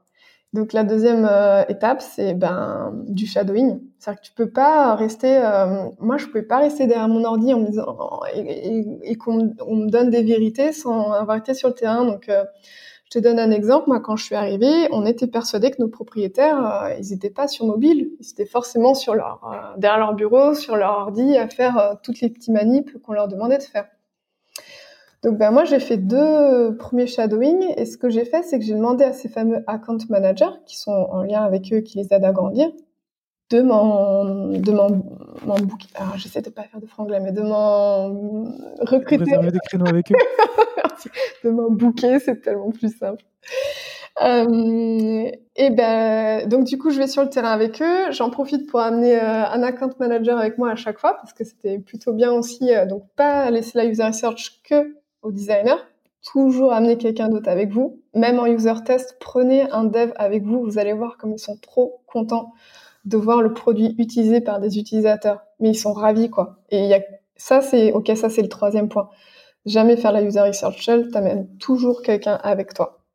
Ça, mais et pas que ton PM, quoi. Vraiment, euh, un dev, un mec de la growth, euh, tu trouves la bonne personne à ce moment-là, ce qui est malin de faire, mais t'amènes quelqu'un d'autre. L'objectif, c'est de montrer ce qui se passe, c'est ça? Ouais.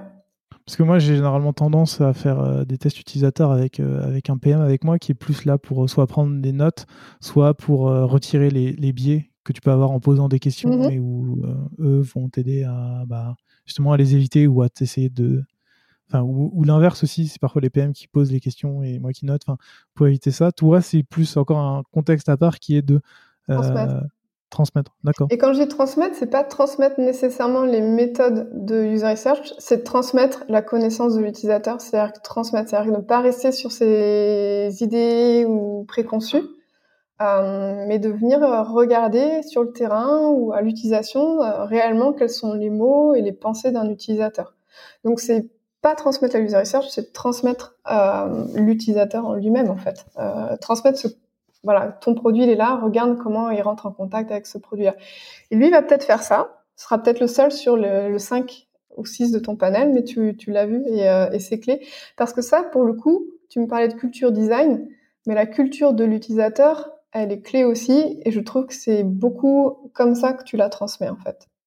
Et en plus, c'est terrible parce que hum, les gens s'en rendent plus compte au bout d'un moment, donc ils ont même plus l'impression que, voilà, mais en fait, ils reviennent des fois de très loin en termes d'idées préconçues. Donc, je te donne l'exemple.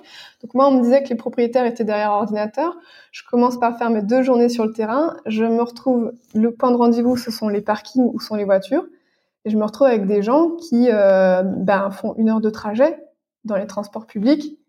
Et donc, bien sûr qu'il y a un tas de trucs qu'ils sont déjà en train de faire sur leur téléphone mobile, un peu comme ils peuvent, parce que nous, on les a mal outillés, quoi, euh, sur mobile. On a beaucoup privilégié l'ordinateur. Euh, et donc du coup, euh, j'avoue que c'était un peu une intuition que j'avais, mais bien sûr qu'en fait, les photos, t'as un dommage, tu prends la photo dans, la voiture, t'as envie tout de suite de le poster euh, et faire ta demande de sinistre. Ben ça, on ne permettait pas, tu vois. Donc, premier exemple, en fait, et puis tu vas deux jours sur le terrain et tu te rends compte que non, en fait, les propriétaires ont un besoin mobile et on peut plus euh, mettre ça de côté. Voilà, c'est un exemple de connaissance forte qui permet aux designers de dire non, en fait, on va pas prioriser euh, le web, on va prioriser mobile parce que regardez ce qui se passe. Euh, et, ça, c'est un exemple vraiment fort, tu vois, structurant sur le produit. C'est pas une feature, là, je te parle d'un truc super structurant en termes de choix sur le produit. Euh, c'est intéressant le fait que tu ailles voir des utilisateurs. Euh, on n'insiste jamais trop dans, cette émission pour dire qu'il faut aller rencontrer ces utilisateurs ou essayer de discuter avec eux dès que possible. Moi, il y a un truc qui m'avait euh, marqué quand on avait discuté la première fois de ça, c'est que euh, les équipes de Gatorand sont majoritairement à Paris. Il y a un gros effort qui est fait à Paris, donc il y a certaines méthodes de, Enfin, Paris est une ville hyper dense, tu trouves une voiture assez facilement. Toi, tu es de Bordeaux. Oui. Donc les, tests sont, les, les façons de consommer sont un peu différentes. Ouais.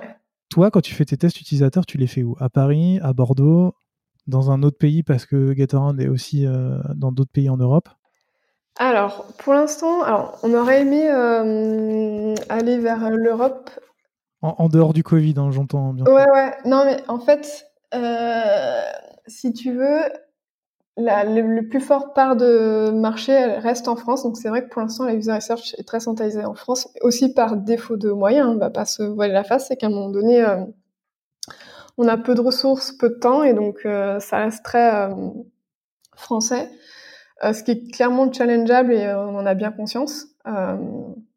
Et alors après, bien sûr que moi j'ai mis un groupe AV dans la mare en étant basé à Bordeaux, user researcher, bien sûr qu'on peut pas se contenter de voir des Parisiens en fait. Euh, J'irais même plus loin, on ne peut pas se contenter de voir des Parisiens qui ont 30 ans travaillent dans la tech. Parce que ça aussi c'est très fort. Si on pense guérilla testing par exemple, euh, ben guérilla testing, tu te retrouves dans des quartiers où on... voilà, tu vois, ton on travaille face à face. Euh, où tout le monde a déjà son application, l'a déjà utilisé, c'est comment ça Digital native, blablabla. Bla, bla, bla, Donc, euh, j'irais même plus loin que ça, c'est attention, euh, arrêtez avec euh, le truc de en trentenaire qui se ressemble.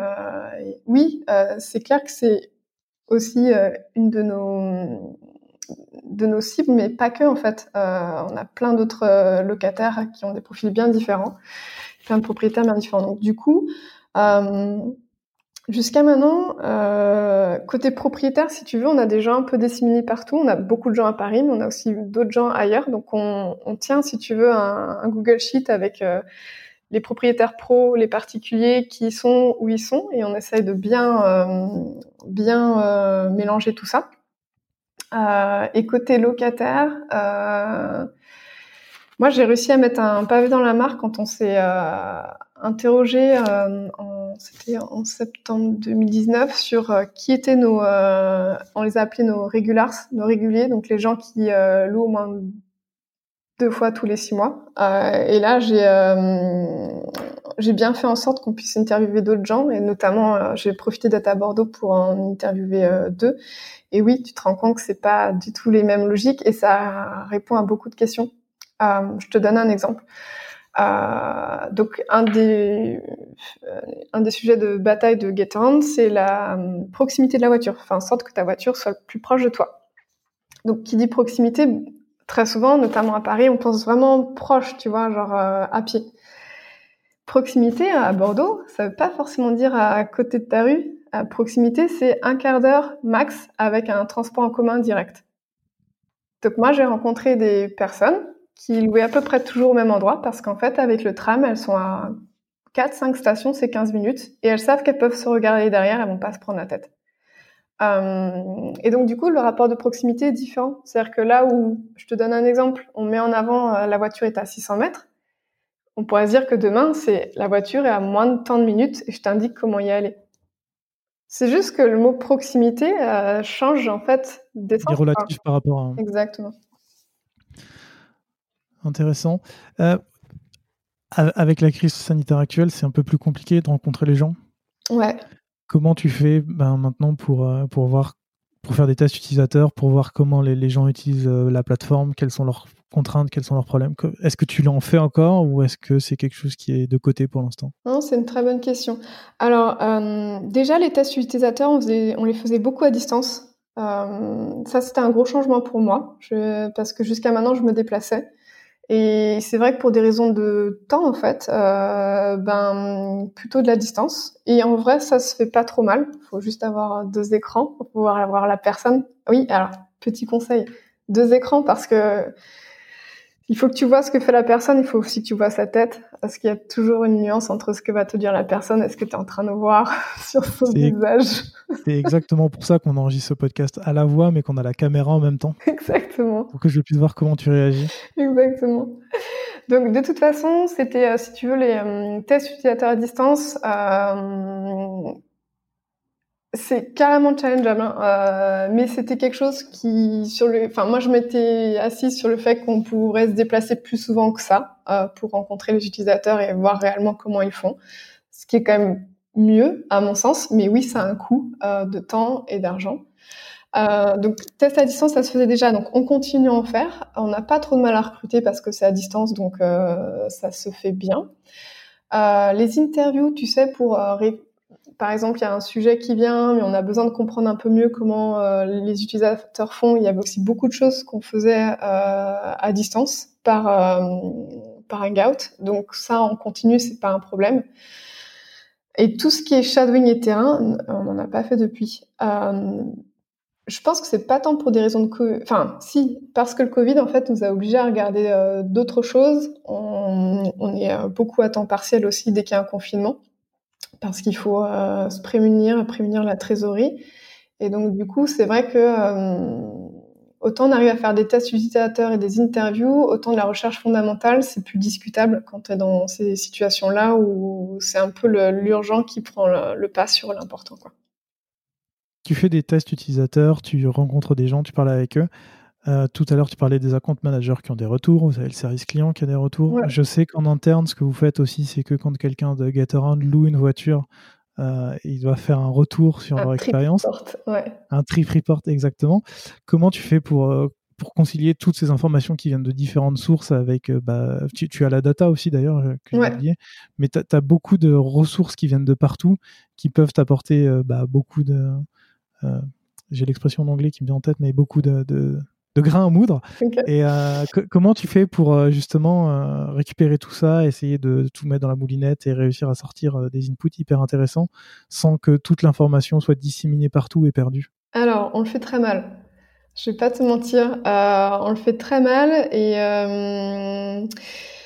alors c'est quelque chose sur lequel j'étais en train de travailler avant le confinement de mars, donc centraliser. alors il y a des canaux, il y a des canaux de partage. On a bien sûr un, un channel user research sur euh, sur Slack. Il y a un channel Trip Report qui est le fameux channel où tout le monde poste. Euh, on, a fait un petit template sur un Google Doc où tout le monde vient raconter. Donc un Trip Report chez nous, c'est vous louez une voiture chez Gatorand euh, et on va faire la même chose pour les propriétaires, propriétaires euh, des employés qui sont propriétaires de voitures, mais en gros, chaque employé, lorsqu'il loue une voiture Gatorand, est invité à écrire un peu un rapport de son expérience, qui a bien fonctionné, mal fonctionné, mettre des photos. Enfin, ça prend un peu la forme qu'il veut, mais on a fait quand même un petit template qui permet de guider.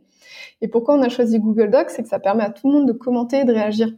C'est-à-dire que c'est posté sur Slack, tu le lis quand tu veux et tu peux le commenter, réagir, passer la main à un product manager, euh, commenter en tant que designer, de dire bah oui c'est vrai, euh, c'est pas la première fois que je vois ça. Enfin donc ça c'est hyper riche. Mais c'est la fameuse limite de euh, nous sommes tous des utilisateurs d'une trentaine d'années, euh, plus ou moins blancs, venant des mêmes écoles. voilà, c'est du dog... majoritairement à Paris. C'est ça, c'est du dog fooding. C'est pas suffisant, mais c'est déjà génial de le faire. C'est hyper important. Donc on a un channel Trip Report où il y a ça. Il y a un channel User Research qui euh, malheureusement vit beaucoup à, à, travers moi, mais certainement parce que je je Dès que j'entends une autre initiative ailleurs, je demande à ce que ce soit posté là, mais il faudrait qu'il soit encore plus vivant. Et là où on n'est pas bon, euh, ce sur quoi je travaillais avant le confinement, c'était de centraliser effectivement la doc, euh, qui n'est la doc qui est les, au sein de l'équipe design, mais aussi de l'équipe produit, mais aussi de l'équipe marketing, de l'équipe account manager, etc. Enfin, de trouver un moyen d'agglomérer tout ça euh, dans une knowledge base pour pouvoir euh, pour que n'importe qui s'intéresse à un sujet, vienne voir s'il y a déjà des choses qui ont été faites, quelles ont été les conclusions, etc. Et là-dessus, oui, on n'est pas bon. Et, euh, c'est clairement de ma faute, mais euh, dans l'idéal, en fait, il faut centraliser ça dans un Notion ou un Airtable ou quoi que ce soit, mais ça permet de continuer à travailler sur cette fameuse transparence et transmission. C'est-à-dire que si tu centralises ça, ça te permet d'agglomérer des choses de partout euh, et de faire en sorte que tout le monde y ait accès. Et ça, c'est hyper important en fait. Est-ce que euh, toutes ces informations que tu récupères, et je pense surtout à la vision long, moyen et long terme, est-ce que euh, que tu as une, autre façon de récupérer ces informations ou de les garder et de les digérer et un jour de les ressortir? Parce que c'est pas tout à fait la même chose d'aller voir des utilisateurs, de récupérer des problèmes et de tout de suite travailler sur une solution et d'avoir beaucoup de problèmes que tu vas garder quelque part dans, dans une, dans, une database ou quelque chose que tu vas ressortir un jour en disant ok on veut travailler sur améliorer la performance des locataires ou des propriétaires voilà tout ce qu'on a déjà voilà tout ce qu'on peut ressortir voilà ce sur quoi on peut travailler à long terme est-ce que la stratégiste qui est en toi comment elle comment elle, elle, étale dans le temps en fait tous les résultats de ses recherches? Je comprends. Alors, du coup, c'est là où la vision est le point culminant de ça. Parce qu'en fait, quand tu travailles la vision, c'est justement le moment où tu as pris en compte tout ce que tu as appris, euh, mis de côté, tu relis tout ça. Euh, nous, on a fait un card sorting aussi avec les propriétaires, côté propriétaire. Donc on a pris le temps de voir avec eux comment ils avaient envie de regrouper les choses, qu'est-ce qui leur manquait, plus croiser avec les account managers qui sont très au fait euh, des besoins. C'est là où euh, tu peux avoir effectivement plein de docs avec plein de synthèses. De toute façon, à chaque fois, moi je demande à ce qu'il y ait une synthèse, je fais l'effort qu'il y ait des synthèses, mais ça prend du temps et comme tu dis, ça ne fait pas tout converger. En revanche, la vision fait tout converger, c'est-à-dire qu'à un moment donné, euh, tu fais converger à travers bah, les, enfin, comment ça pourrait s'incarner euh, dans une euh, interface, dans un produit, comment on pourrait y répondre. Quand on parle de performance, par exemple, quels sont les indicateurs qui sont vraiment importants, parlants et activables pour un propriétaire, tu vois? ben, tout ça, c'est aussi la vision qui permet de le faire et de, le synthétiser pour que ça puisse te servir derrière, dire ok, c'était ça, euh, on va pas refaire euh, réinventer la roue. On avait déjà creusé ce point-là euh, et, on, va pouvoir commencer à le mettre au fur et à mesure les premières briques. Quoi. La, vision, c'est quelque chose qui est généralement établi au niveau de l'entreprise. Toi, maintenant que tu es passé Head of Product Design, est-ce que tu as un rôle plus important dans la création de cette vision au sein de, tous les managers de Gatorade? Euh, c'est une bonne question. C'est une bonne question parce que pas mal de, cartes ont été euh, rebattues à Gatorand. Il beaucoup de changements de, de managers. Du coup, il y a un peu tout à.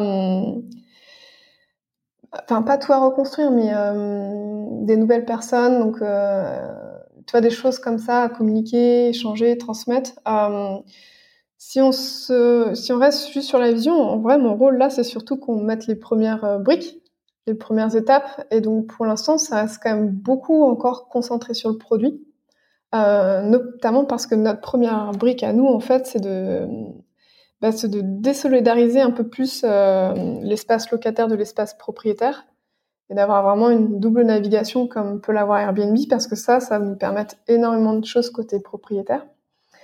Donc tu vois, comme les premières briques sont très produits, euh, là ma vraie attention c'est de faire en sorte que ça, ça se passe euh, et, que ce changement, si tu veux, structurel dans l'architecture du produit se fasse. On est vraiment là sur l'architecture du produit plus que sur euh, des choses très à long terme, etc. Et ensuite, comme en plus il y a des choses dont on, qu'on a vraiment travaillé avec les euh, account managers qui font partie de l'équipe growth, ben je sais que c'est des choses sur lesquelles ils ont taffé, ils savent où c'est, qu'on l'a fait ensemble, euh, le résultat a été partagé, donc c'est pour moi c'est une base acquise et c'est maintenant à l'équipe produit de faire à mesure de, de la de la faire et de la réaliser quoi. Et en fait, ce que je veux dire par là, c'est comme ce travail de vision, si tu veux, a été rendu euh, en février dernier, mhm. il est encore hyper frais en fait. On, est tout juste en train de mettre les premières euh, briques euh, parce que Covid fait que les activités ont été réduites, quoi. Et je pense qu'on a encore largement de quoi faire avec ce qui a été produit et réalisé en février dernier. Ça marche. J'ai une dernière question pour toi. Jérémy, il est parti en, juillet, si je me souviens bien, en juillet 2020. Toi, tu as repris son poste. Depuis, qu'est-ce qui a évolué pour toi dans, ton rôle, dans ta façon de gérer les équipes, de gérer la user research? Euh, plusieurs questions dans une question là. Alors, on, peut commencer par qu'est-ce qui a changé pour toi avec la reprise de, cette équipe? Euh, bah oui, tu changes de rôle en fait. Euh, c'est-à-dire que tu es contributeur, tu es responsable d'un chapitre et là tu passes à responsable d'une équipe. Donc euh, un vrai rôle de management. Donc bah, j'ai beaucoup plus de temps qui est dédié à ça. C'est donc bah, déjà prendre un peu au vol des personnes que tu connais comme collaborateurs, mais comprendre enfin quel est leur parcours personnel, leur aspiration personnelle, pour bien comprendre comment tu vas les accompagner en tant que manager. garder une dynamique. avant le confinement, on était sept. Euh, avec euh, autant de disciplines que Jérémy a pu les évoquer euh, dans, dans le podcast. Et après confinement, nous en étions quatre et en janvier, on sera trois. Donc ça change beaucoup la dynamique. Donc comprendre les gens, leurs aspirations, prendre un peu ça au vol. Euh, les rôles spécialisés, être capable aussi euh, bah, de comprendre comment tu vas les accompagner parce que par exemple Mike est UX writer chez nous, c'est pas moi qui l'accompagnais donc euh, tu reprends ça aussi un peu euh, au vol et voir comment tu euh, peux l'accompagner. Et l'autre moi sujet assez fort c'est ben garder une dynamique forte, garder une place forte. sans que mes designers soient complètement submergés par le travail parce qu'en fait on doit réapprendre quand je dis on c'est l'ensemble des squads et de, des équipes produits doivent réapprendre à travailler avec moins de designers. Là, on commence à avoir euh, une excellente euh, dynamique. Ben, tu reviens avec euh, un partage des temps un peu plus fort. et puis, ben, refaire regrandir l'équipe après derrière. Tu vois, donc tu as de l'accompagnement, euh, fais en sorte que tout se passe bien, accompagner cette transition parce que c'est une vraie transition à récupérer des sujets sur lesquels, tu vois, moi, le design system, j'étais vraiment pas du tout, euh, je l'utilise, mais j'étais pas du tout dans la dynamique de construction du design system. Et ça, c'est un sacré morceau. Euh, donc, il faut onboarder, le comprendre, l'accompagner. Euh, donc, des choses euh, un peu plus structurantes. Moi, ça me plaît beaucoup. Ce qui fait que, oui, le chapter user research, là, il est vraiment euh, en panne et en pause. Euh, et c'est un vrai sujet euh, pour moi. Euh, c'est euh, est-ce que réellement, et je pense que c'est pas bien, je pense pas que c'est au head of product design d'être aussi honneur du chapter user research, parce qu'en fait, à un moment donné, tu peux pas tout faire. Mm. et donc là, c'est un vrai sujet de comment je vais faire revivre la user research sur un temps de transition avant que quelqu'un puisse prendre le relais sur cet aspect-là. Quoi. Chouette. Bon, on en reparlera un jour plus tard, une fois que, que tout ça sera calmé et que tu auras pu remettre tout ça à plat. C'est ça. Euh, Solène, on en, arrive à, on en arrive à la dernière question euh, que je pose à, tous mes invités, qui est est-ce que tu as des ressources, des livres, des sites, des podcasts, qu'importe, à nous recommander? Euh, Ouais, alors je être un peu particulière. Moi, j'aime beaucoup lire sur... Euh, bah parce que voilà, j'ai fait une école de design produit aussi industriel j'avoue que j'aime euh, quand je réfléchis à qui je suis en tant que designer, j'aime beaucoup euh, continuer à lire sur des designers comme Charlotte Perriand ou Naoto Fukasawa, enfin des gens qui font pas du design produit numérique. je fais la désaction. Euh, donc je vous recommande sincèrement de lire des choses sur, euh, notamment sur Charlotte Perriand, parce que pour le coup, euh, je pense qu'elle n'aurait pas contredit tout ce qu'on est en train de faire sur les, produits numériques. Euh, lisez sa biographie, même si elle est son autobiographie, écrite par elle, très mal écrite, mais très intéressante. Pour ceux qui ne la connaissent pas, euh, est-ce que tu pourrais nous en dire un tout petit peu plus? Euh, Charlotte Perriand, euh, donc années 50, 60 et ensuite 70, designer française. Lorsqu'on parle du Corbusier, on croit que donc Corbusier a été architecte, donc avait œuvré pour ce renouveau en fait de l'habitat, c'est-à-dire qu'on habitait euh, l'habitat par notre corps et par les usages qu'on y avait, c'est-à-dire qu'en contradiction avec euh, l'habitat bourgeois en fait où on représente et on n'y fait rien dedans. Donc c'était des gens qui étaient euh, très tournés vers la nature, le sport, ce qui était très nouveau pour l'époque. Et donc l'habitat est un endroit où on circule, on peut faire du sport, qui est relevé de tout ce qui est ornement, qui est blanc, qui est fonctionnel mais en même temps super beau. Donc, quand on parle du Corbusier, lorsqu'on parle du mobilier du Corbusier, il faut savoir qu'en fait, c'est Charlotte Perriand qui l'a dessiné et conçu avec des artisans. Et donc, c'était une femme qui, après-guerre, a fait euh, le tour des artisans euh, pour travailler pour le Corbusier. C'est elle qui a tout dessiné. Euh, les cuisines dans les cités radios, c'est elle. Enfin, voilà. Donc, elle est hyper euh, intéressante parce qu'elle dit euh, comment vous voulez, si vous ne connaissez pas l'usage, vous ne pouvez pas concevoir.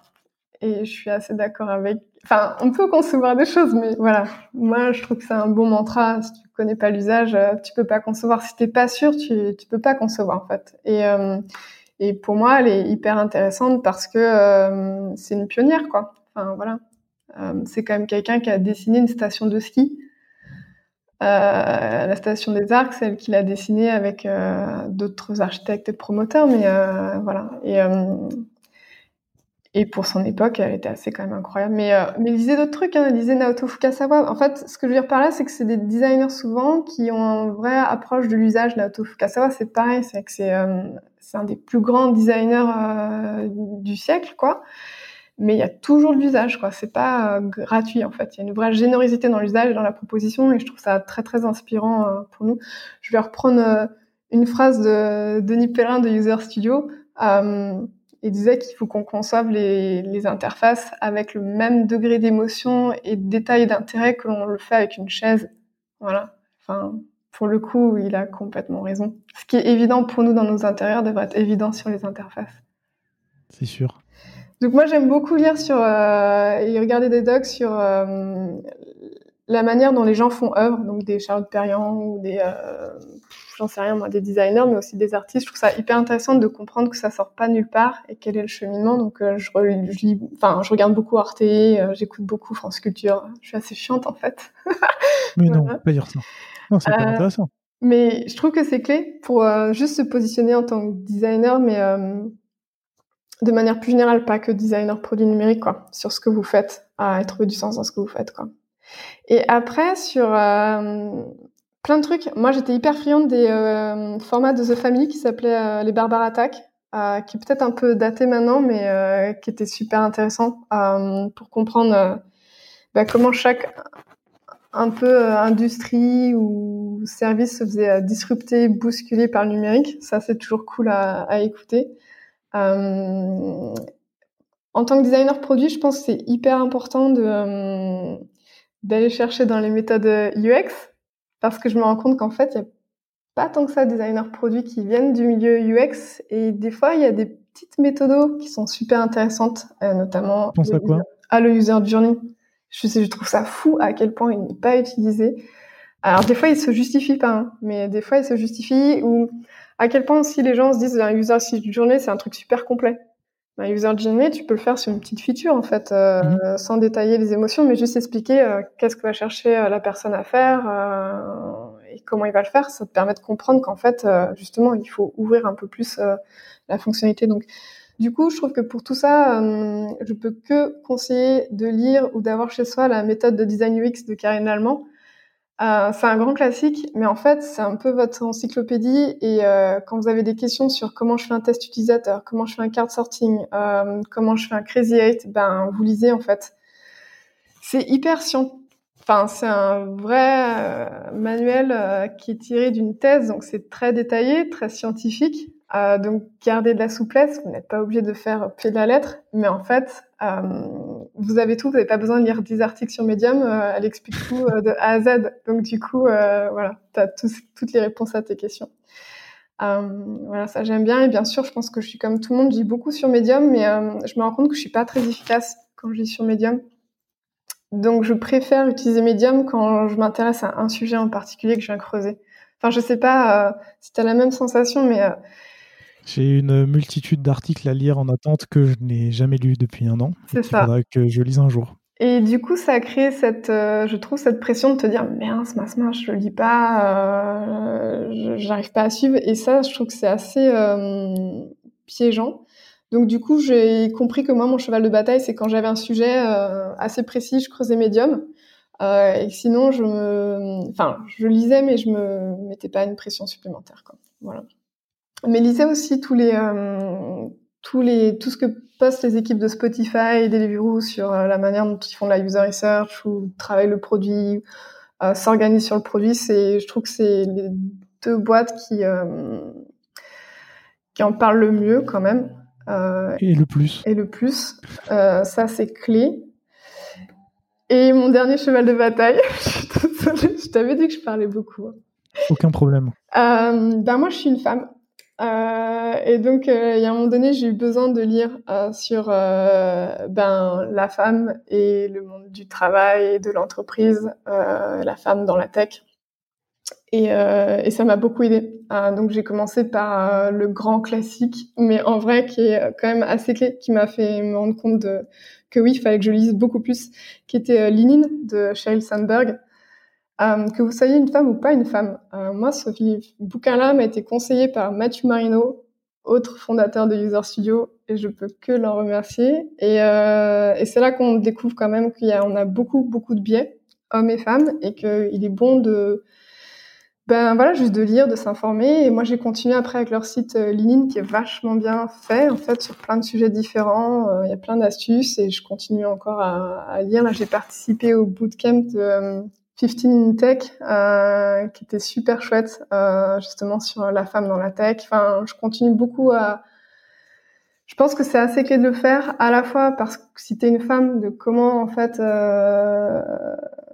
ouais, comment t'améliorer, mieux te positionner, trouver la bonne posture, mais c'est aussi clé à l'inverse euh, en tant que manager euh, de femmes de comprendre aussi quels sont nos biais euh, vis-à-vis de ça. Quoi. Donc je peux que conseiller aussi de le faire. Super. Bah, je mettrai tous les liens dans la description du podcast pour tous les gens qui, qui sont intéressés pour lire les ressources que tu nous as données. Solène, si les gens veulent te contacter, on les renvoie vers quel média, quel réseau? Ah, euh, LinkedIn, je pense que c'est quand même le plus efficace. Ça marche, et eh ben, je mettrai le lien de ton LinkedIn euh, aussi dans la description. Écoute Solène, euh, merci beaucoup pour, pour le temps que tu m'as consacré pour cet épisode. Et puis à très bientôt. À très bientôt, merci à toi Gauthier. Salut.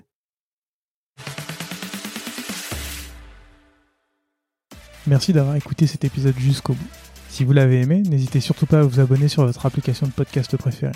Vous pouvez aussi mettre 5 étoiles sur Apple Podcast, c'est ce qui m'aide le plus à faire découvrir l'émission. A très bientôt